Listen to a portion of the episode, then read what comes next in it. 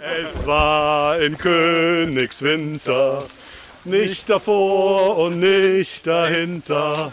Es war gleich mittendrin, als ich auf dich reingefallen bin.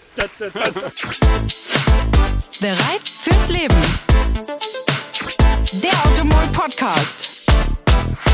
Herzlich willkommen beim Automol Podcast. Ich bin Katrin und heute erwartet euch eine ganz besondere Folge. Wir alle wissen, dass regelmäßige Bewegung wichtig ist für die Gesundheit. Einfach ein moderates Ausdauertraining unterstützt Herz und Gefäße, fördert Durchblutung, Stoffwechsel, hilft auch gegen natürlich gegen Übergewicht aktiviert das Immunsystem, stärkt die Muskulatur und hält die Gelenke stabil und beweglich. Und nicht zuletzt sorgt Bewegung auch für Entspannung und vor allem für gute Laune. Zu den empfohlenen Ausdauersportarten, die auch noch sehr gelenkschonend sind, gehört unter anderem Radfahren, Schwimmen, Nordic Walking und das Wandern. Und um euch das Wandervergnügen ein bisschen näher zu bringen und euch ein paar Tipps mitzugeben, sind wir heute mit dem Automol Podcast einmal draußen unterwegs und nehmen euch mit auf eine kleine Wandertour mit einem echten Experten, nämlich unserem heutigen Gast und Wanderführer Manuel Andrak. Hallo Manuel. Ja, hallo. Das ist aber schön, dass ich heute dabei sein darf. Wir haben auch super Wetter bestellt. Wir haben heute den einzigen Tag ähm, in der Woche, in der Sonne ist. Es werden grandiose 18 Grad. Manuel, du bist ursprünglich TV-Redakteur und bekannt geworden als Sidekick von, ähm, von Harald Schmidt in dessen Fernsehshow. Hast dich dann aber aus diesem TV-Geschäft weitgehend zurückgezogen und ähm, hast dir dann einen Namen als Wanderblogger und Autor von Wanderführern gemacht. Wo konntest du bisher mehr Fans finden? Eher im TV-Bereich oder dann natürlich im Wanderbereich? Also mit Sicherheit kennen mich mehr Leute aus dem Fernsehen, weil das äh, ja dann auch in ganz Deutschland ausgestrahlt wurde. Und man merkt dann schon, dass äh, ja, wenn es so Richtung Norden geht und Küste, ist jetzt die Wanderbegeisterung nicht so groß wie im Süden oder Südwesten oder Westen. Die haben keine äh, Wanderwege. Ja, doch, die haben ja da, da, da, mittlerweile haben die auch ganz schöne Wanderwege im Flachen, aber die Leute irgendwie wachsen halt mit was anderem auf, mit Fahrradfahren, mit das geht ja schon im Münsterland los, dass die da lieber Fahrrad fahren als zu Fuß gehen. Also es, es gab so eine Wander Gründerzeit, Anfang der Nullerjahre, äh, wo sehr viele neue Wege noch nicht mehr entstanden sind, sondern neu markiert wurden, dass man gesagt hat, äh, wir, wir fassen alte Wege so zusammen, dass sie wirklich ein tolles Erlebnis bieten. Also das werden wir auch heute sehen. Ne? Also zum Beispiel, wir, wir gehen ja auch, auch äh, Teile des Rheinsteigs hier im Siebengebirge und da haben sich Leute wirklich Gedanken gemacht, wie kann man irgendwie ein großartiges Wandererlebnis schaffen. So. Und da ist in den letzten 15 Jahren sehr, sehr viel passiert und da waren die, die ganzen Wanderer glücklich. Aber jetzt, jetzt ist was passiert bei Corona, dass gerade im, im ersten Lockdown äh, im Frühling viele gesagt haben, das ist ja das Einzige, was man überhaupt noch machen kann, außer zu Hause hocken, ist halt eben das Rausgehen, das Spazierengehen, das Wandern, das probieren wir mal aus. Ja, also äh, ne, sozusagen Boppert statt Ballermann und ja. äh, ne, gehen halt einfach mal in die Natur. Und das finde ich eine wahnsinnige Chance, dann auch eben Leuten so eine, so eine niederschwellige Bewegung äh, schmackhaft zu machen. Und äh, da bin ich dann auch unterwegs und sage, ja, mach das mal. Du hast sogar schon eine zweite Frage von mir beantwortet, weil ich kann mich selber noch erinnern, dass Wandern mal so als Seniorensport, als mega langweilig deklariert wurde oder so gesehen wurde. Und das hat sich ja sehr, sehr verändert. Insbesondere auch einfach die junge Generation. Das hört man immer mehr, dass die wirklich wandern, Trekking, dass das so wirklich, es ist ja mittlerweile eine komplette Urlaubssparte auch geworden. Ne? Und das ist natürlich sehr schön und Corona unterstützt das natürlich noch mehr, dass man einfach ein bisschen mehr draußen in der Natur ist. Du wirst oft als Wanderpapst bezeichnet, magst den Begriff aber überhaupt nicht. was äh, was hat's mit Wanderpapst auf sich? Warum nicht? Ich hab's nicht so mit diesen klerikalen Zuschreibungen. Okay. ja. Außerdem gibt es zu viel Päpste. Ja, es gibt irgendwie äh, Kulturpäpste und Literaturpäpste und Hundepäpste. Äh, ich habe jetzt ja gibt's auch. Ja, ja, Hundepapst Martin Rutter. Ich habe jetzt einen Welpen, Ach, äh, Welpen mir angeschafft. Dann muss kommt man an dem einfach nicht vorbei. Egal. Aber was ich sehr mag ist äh, und was auch so ein bisschen so zum Thema passt, Wandern, äh, ist Wandermeister. Weil es gibt ja irgendwie ja auch schon berühmtes äh, biografisches Buch von Goethe, Lehr- und Wanderjahre. Ja. Und äh, die Wanderjahre, die habe ich ja nur irgendwie sehr, sehr lange schon hinter mir. Das sind dann sozusagen die Gesellenjahre, wo wir auch früher gesagt haben, das Wandern ist des Müllers Lust. Ja, warum muss der Müller wandern? Weil die Gesellen halt früher gewandert sind und ja. das auch weiterhin tun. Machen das ja heute noch, ja. Genau, und manchmal trifft man ja noch einige, aber früher war das ja irgendwie nicht was Exotisches, sondern gang und gäbe. Deswegen finde ich eigentlich den Wandermeister schön. Ja, das cool. hat auch sowas, äh, sowas meditativ-buddhistisches. Ja, erzähl uns Wandermeister. weiser Wandermeister. Wir lauschen dir. Genau, genau, genau, genau. Wann hast du für dich die Wanderliebe entdeckt? War das schon immer so, dass du gern draußen warst oder ist das erst mit der Zeit gekommen? Ja, gute Frage. Aber das ist tatsächlich so, dass ich ein sehr verhaltensgestörtes Kind war und schon gerne als Kind mit meinen Eltern gewandert bin. Ja. Das äh, ist ja bei vielen Leuten eher so ein Trauma, ne? dass ja. die sagen, oh Gott, ich musste immer, damals hatten wir nichts, das einzige Freizeitvergnügen ist eigentlich jetzt wieder wie bei Corona, ne? Ja. einzige Freizeitvergnügen war Wandern, hat nicht so viel gekostet. Und äh, ich habe das aber super gerne gemacht. Also im Unterschied zu meiner Schwester, die ist acht Jahre jünger und hat sich immer auf den Boden geworfen, wollte nicht weitergehen und äh, habe ich das immer gerne gemacht. Ich hatte zwar so eine äh, sehr lange spätpubertäre Nicht-Wanderphase, ja. wo man dann lieber gefeiert hat als Student.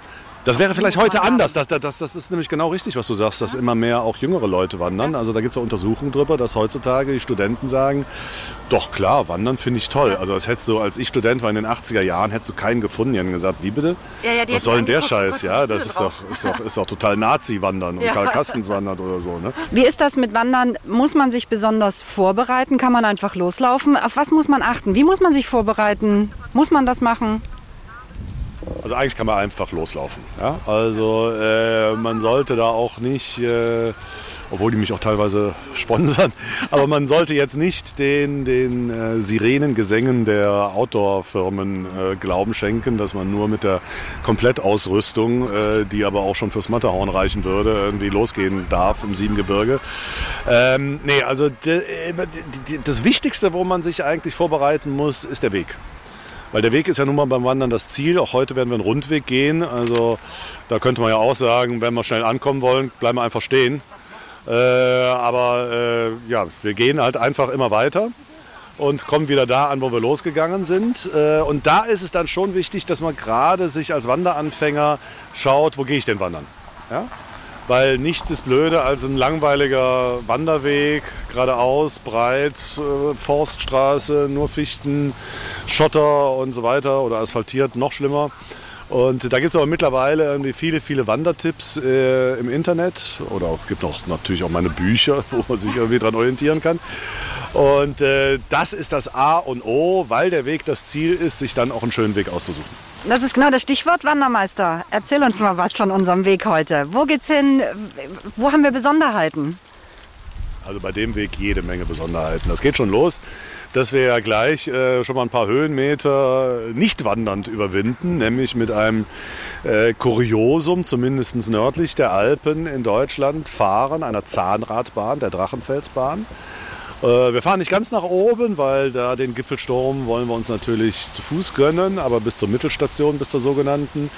Dann gibt es eben den Drachenfels als ja schon äh, beliebtesten Berg der Holländer, sagt man ja. Ne? Also mit einem tollen Ausblick auf den Rhein. Und äh, dann äh, geht es weiter auf dem Beethovenweg. Wir sind heute auf dem Beethovenweg unterwegs, eine tolle Idee. Äh, Bonn ist ja äh, die, die Geburtsstadt von Beethoven äh, und er hat auch lange dort gelebt, bevor er nach Wien gegangen ist. Und äh, Beethoven hatte ja auch durchaus, da werde ich auch heute auf der Wanderung noch einiges erzählen, auch durchaus eine Affinität zur Natur, zum Aufenthalt in der Natur, zum Wandern vielleicht nicht unbedingt. Wahrscheinlich ist er öfters auch mit, mit meiner Kutsche irgendwie rausgefahren. Aber äh, es, es, macht schon Sinn, auch dann eben gerade im Jubiläumsjahr 2020 äh, da diesen Beethovenweg zu installieren. Und äh, da werden wir größtenteils auch einige Abschnitte des Rheinsteigs gehen. Äh, werden eine Einkehr machen, ganz, ganz wichtig beim Wandern, aber da kann ich ja später noch was zu erzählen. Also viele finden, das Schönste beim Wandern ist die Einkehr. Wir werden auf den Petersberg äh, marschieren. Wir werden an Kloster Halsterbach vorbeigehen. Das ist fantastisch. Das ist eine Klosterruine. Es wird, glaube ich, ein sehr, sehr tolles, abwechslungsreiches Wandererlebnis. Ja, wir haben auch wirklich ganz tolles Wetter hier. Wir haben äh, strahlend blauen Himmel. Ich denke, wir haben auch alles zusammen. Wir haben ein bisschen Snacks dabei, ein bisschen Obst, wir haben Wasser dabei. Ich denke, das sollte nicht fehlen. Und ähm, dann gehen wir mal los. Ja, wir stehen jetzt hier an der Mittelstation der Zahnradbahn. Wir haben uns dazu entschlossen, ähm, dann doch das alles zu Fuß zu machen. Äh, man hört sich, ich bin ein bisschen außer Atem. Aber das ist es auf jeden Fall wert und es ist wirklich nur ein kleiner Gang den man einfach auch ähm, sehr, sehr schön zu Fuß erledigen kann.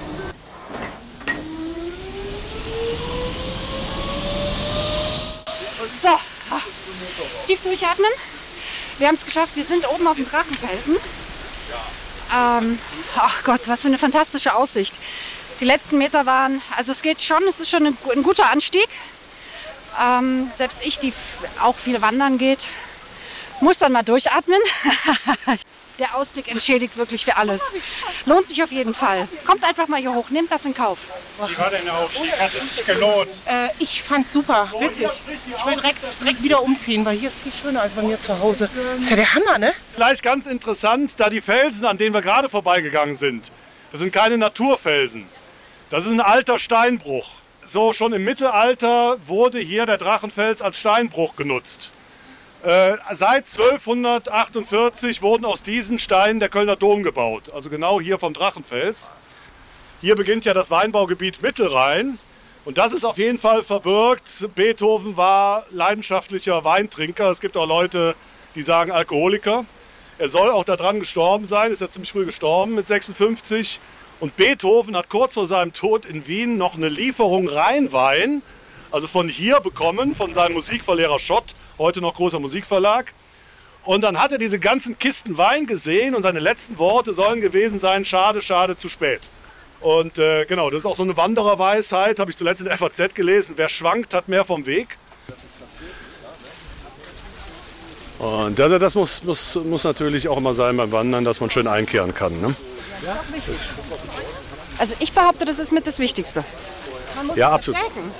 Absolut. Und ich kenne auch keine andere Sportart, wo man mittendrin zwei Hefeweizen trinken kann und kann sie noch weiter ausüben. Ist bei einem Marathon nicht so gut. Und ich sehe auch viele mit Wanderstöcke. Was empfiehlst du da? Mit Wanderstöcke oder? Früher war ich da quasi militanter und habe gesagt, was soll der Blödsinn und braucht man nicht, gerade im Mittelgebirge. Äh, mittlerweile denke ich, das soll jeder halt machen, wie er, wie er will. Also es gibt auch Leute mit, äh, mit Hüftschäden oder so, die könnten äh, gar nicht wandern ohne diese Stöcke. Oh, also im Mittelgebirge würde ich sagen, braucht man sie nicht. Aber wenn es jetzt im alpinen Bereich ist und man geht mal so 1000 Höhenmeter runter, da äh, ist man dann teilweise dann schon froh, wenn man so Stöcke hat. Ach komm, jetzt erzähle ich noch die Geschichte aus dem medizinischen Bereich.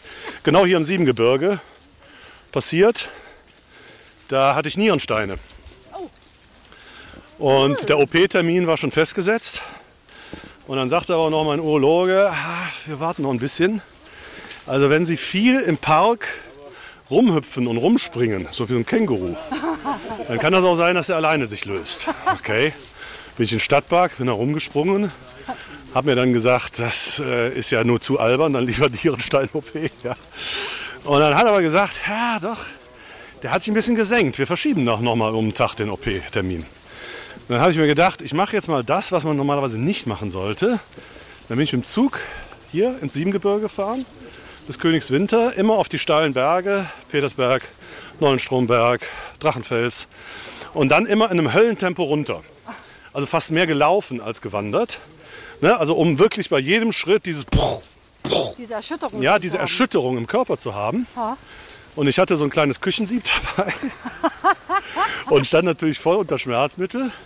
Und dann habe ich hier auch bei einer Einkehr, äh, Löwenburg, weiß ich noch, Löwenburger Hof, habe ich dann schön zwei Hefeweizen getrunken, dass auch da die Nierentätigkeit ordentlich angeregt wurde. Und war auf dem Klo und zack, war, war der kleine Schlingel drin. Ja, in dem Sieb. So einfach.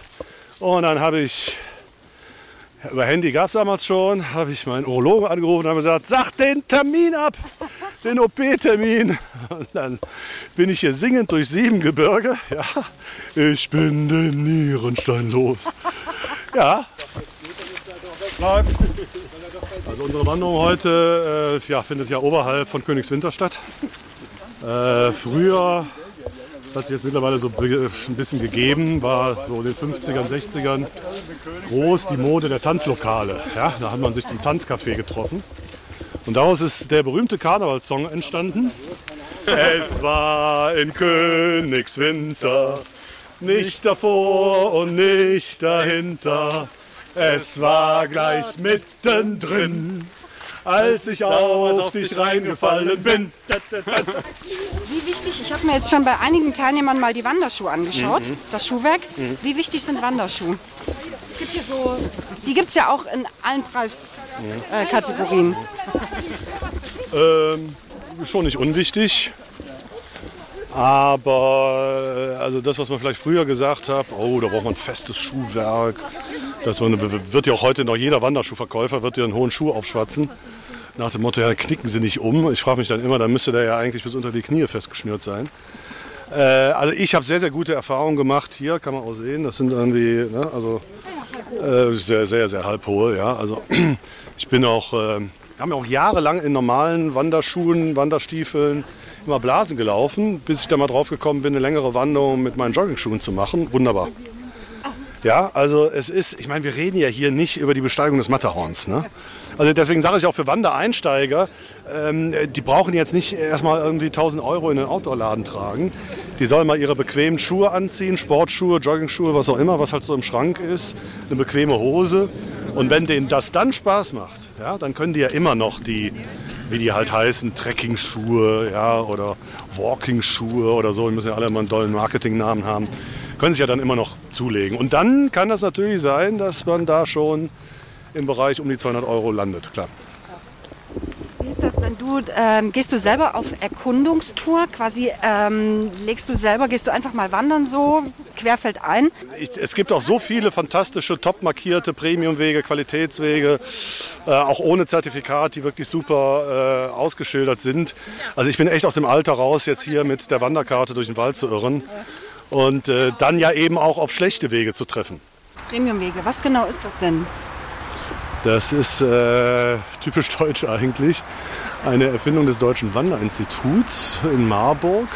Und die zertifizieren Wanderwege. Das heißt, dass die bei so einem Rheinsteig zum Beispiel, den wir ja auch heute abschnittsweise gelaufen sind, alle 100 Meter äh, den Weg bewerten.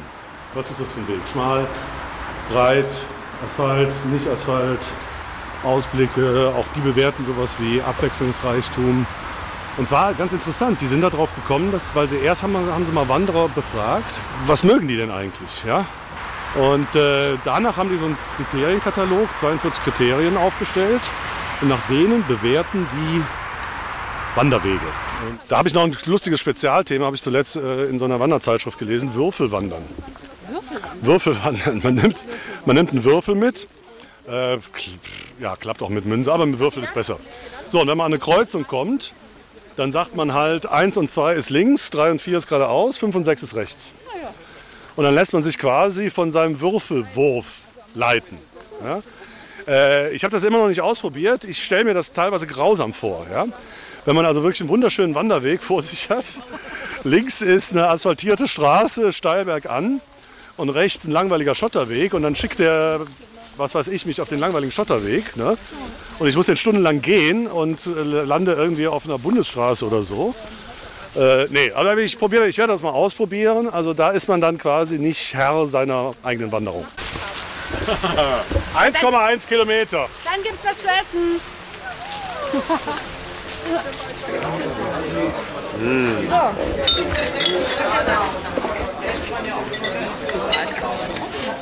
Jetzt ganz zünftig äh, zur Brotzeit hätte ich beinahe gesagt. Zum Mittagessen sind wir eingekehrt. Die ersten Getränke haben wir. Dann Prost. Super. Geräusche machen. Cheers. Auf die super Tour, auf Beethoven, auf das Siebengebirge. Ja, ich sitze hier, könnt ihr jetzt leider nicht sehen, in einer, einer wunderschönen äh, was ist das, türkis-grünen Jacke. Gibt es übrigens auch im Farbton äh, Curry und äh, Weidmannsgrün. Und äh, diese Jacke habe ich tatsächlich selber entwickelt. Und mit der Firma Klepper Walbusch habe ich eben diese Jacke entwickelt. Und ich habe von Anfang an gesagt, es müssen ganz, ganz viele Taschen da rein. Ich brauche immer Taschen für Handschuhe, für die Wasserflasche, äh, für die Wanderkarte, für Smartphone und, und, und. Und da ist jetzt eine Jacke äh, entstanden, gibt es auch in Damenversion, gerade Damen werden begeistert sein, 17 Taschen auf einmal. Ja? Also wirklich äh, seitlich, äh, oben an der Brust, äh, jede Menge Innentaschen.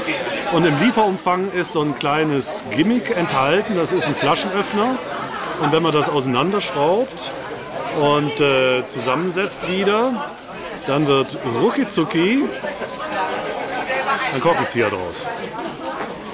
Die Andrak-Jacke entwickelt zusammen mit äh, der Firma Klepper, erhältlich äh, ab Februar in jedem Walbuschladen.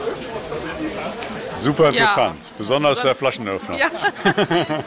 Das.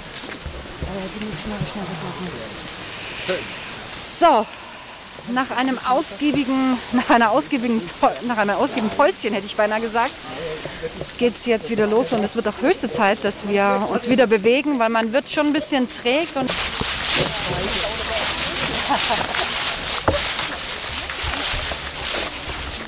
Wie ist es denn bei Ihnen? Sind Sie, kennen Sie diese Tour hier schon? Also obwohl wir aus dem Rheinland kommen, ähm, kennen wir hier diese Tour überhaupt nicht. Das ist also wirklich ein Erstlingswerk und ein sehr gelungenes. Also es ist wirklich äh, wunderschöne Natur, wunderschöne Kultur auch am Wegesrand und ähm, lohnt sich hundertprozentig. Wir kommen wieder.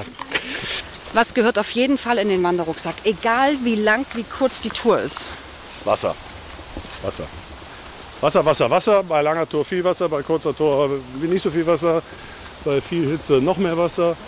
Äh, ja, vielleicht auch noch ein Riegel. Also so viel gehört gar nicht in den äh, Rucksack rein. Weil ich ja eben äh, Genusswanderer bin und nicht Trekkingwanderer, brauche ich eigentlich nicht so einen großen Rucksack. Ja.